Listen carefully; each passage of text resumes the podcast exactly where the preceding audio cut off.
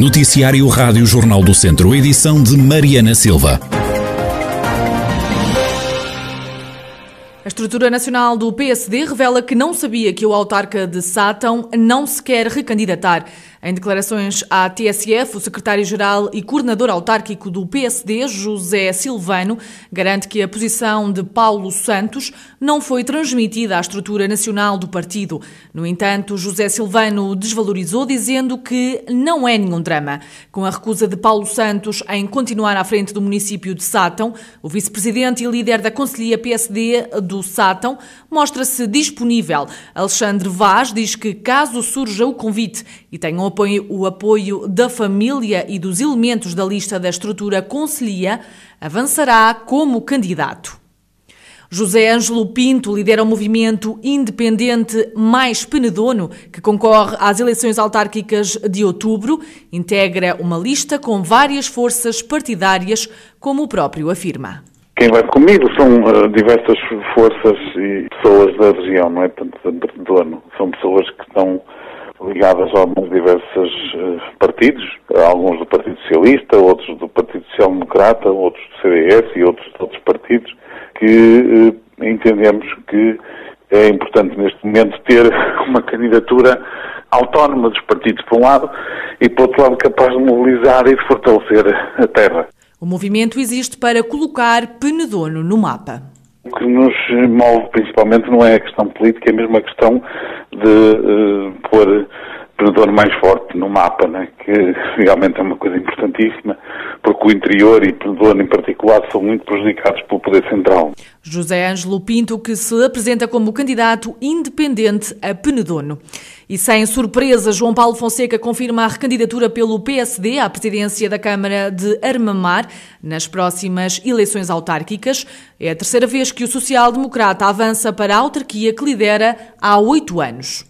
Esta recandidatura, portanto, também é, é aquilo que, que é o normal para a concretização de uma, de uma série de, de projetos para o, o, nosso território, neste caso para, para o Conselho de Armamar, que eh, tinham sido também projetados eh, para um, um, timing de, de 12 anos e, e, também aquilo que era o percurso que nós queríamos fazer em termos de, de gestão autárquica. João Paulo Fonseca diz que o primeiro mandato se focou em corrigir as contas da autarquia e o endividamento. O segundo foi tempo de avançar com as candidaturas aos fundos comunitários para a realização de diversos projetos no Conselho. Este terceiro mandato a que o autarca se propõe é para fazer obra.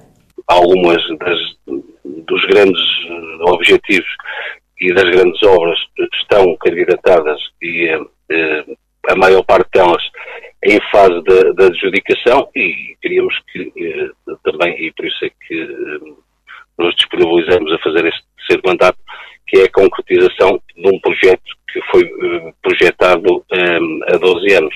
João Paulo Fonseca, que vai voltar a ser o candidato do PSD à Câmara de Armamar nas autárquicas deste ano. E em Viseu é dada como certa a continuidade de Almeida Henriques para o terceiro e último mandato. O autarca diz que a sua recandidatura já conta com o apoio unânime das estruturas Conselhia e Distrital e agradece a confiança da Direção Nacional de Rui Rio. Antes de mais, eu, acho que é um, agradecimento que eu tenho de fazer pela confiança que o partido a nível nacional me está a dar e, e, que já tinha sido dado, quer pelo partido a nível conselhio, por unanimidade, quer pelo partido a nível distrital, também por unanimidade. Aquilo que o Dr. Silvano disse é que eu terei o apoio do partido para me recandidatar eh, e que o processo poderá seguir quando chegar à Comissão Política Permanente, será uh, ratificado. Foi isso que eu entendi das palavras do Dr. Silvano. E, portanto, obviamente que, que me congratulo com esta disponibilidade, mas não significa um arranque. Haverá um momento em que eu decidirei e outro momento em que farei a apresentação da, da, da candidatura. E, portanto, para já, uh, tudo, nada se irá precipitar. Almeida Henriques diz que ainda não tomou nenhuma decisão quanto às listas.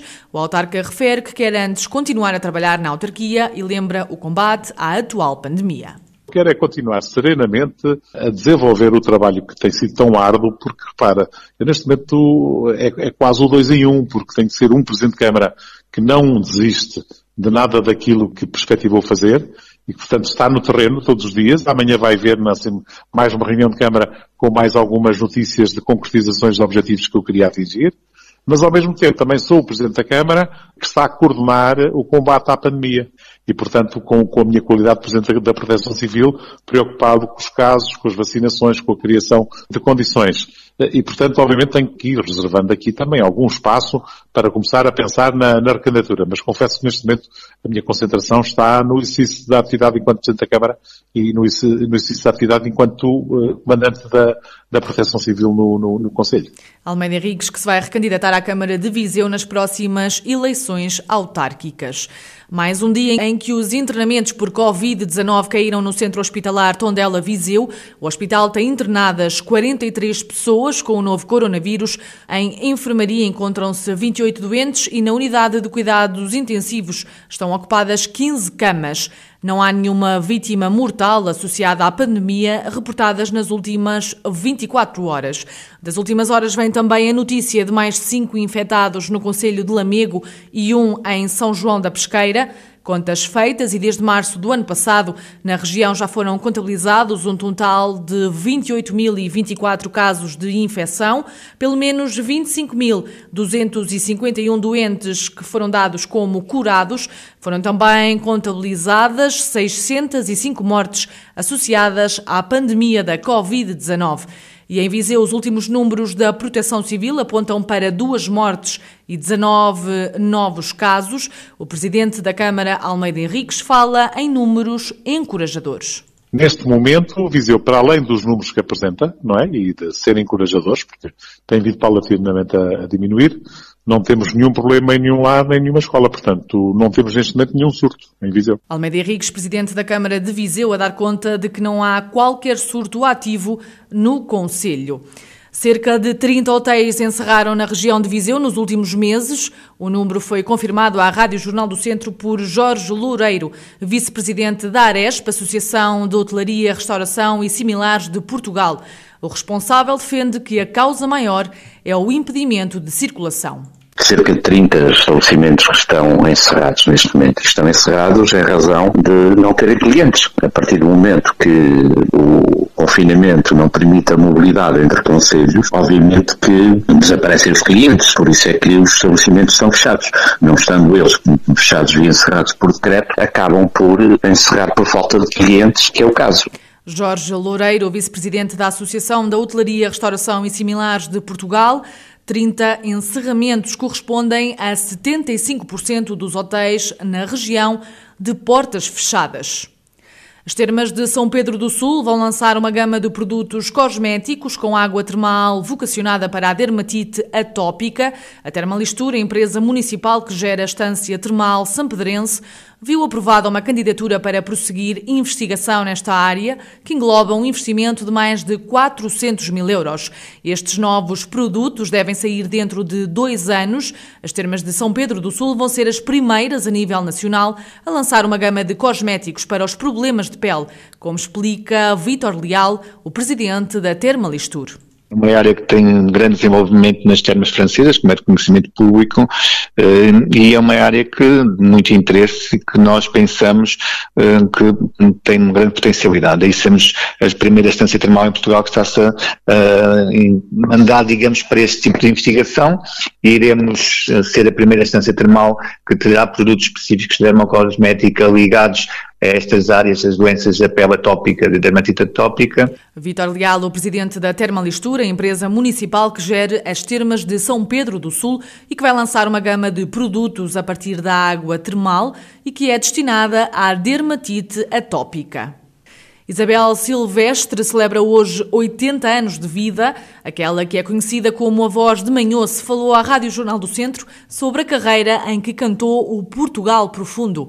Questionada sobre se se sente embaixadora do interior português, Isabel Silvestre prefere dizer que canta a sua terra da melhor forma que sabe.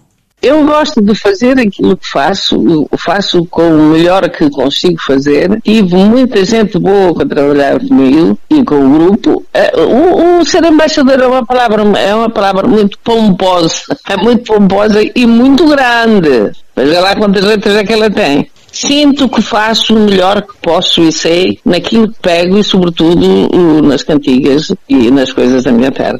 Isabel Silvestre é hoje homenageada pelo município de São Pedro do Sul com um concerto transmitido em direto pelas redes sociais da autarquia a partir das nove da noite. Com 80 anos hoje assinalados, Isabel Silvestre espera que as mais jovens continuem a cantar Manhoce. Foi um caminhar durante estes anos todos e que esse caminho, que agora tem gente nova já a percorrer, depois que tenha continuidade e aquilo que foi ligado, eles tenham capacidade de ligar às gerações futuras. Portanto, a melhor maneira de homenagear é perpetuar Manhoce para sempre. Sem dúvida nenhuma. Sem dúvida nenhuma. Fiz parte de um tempo e de um espaço e dos grupos em que estive integrada e que seja isso um, um, elemento que fez o melhor que pôde e soube para que realmente uh, tivesse continuidade o trabalho que ainda hoje, graças a Deus, está vivo e que nós queremos que continue vivo. Isabel Silvestre faz hoje 80 anos. Pode ouvir esta entrevista na íntegra à uma da tarde e cinco da tarde. Entrevista que estará também disponível em podcast.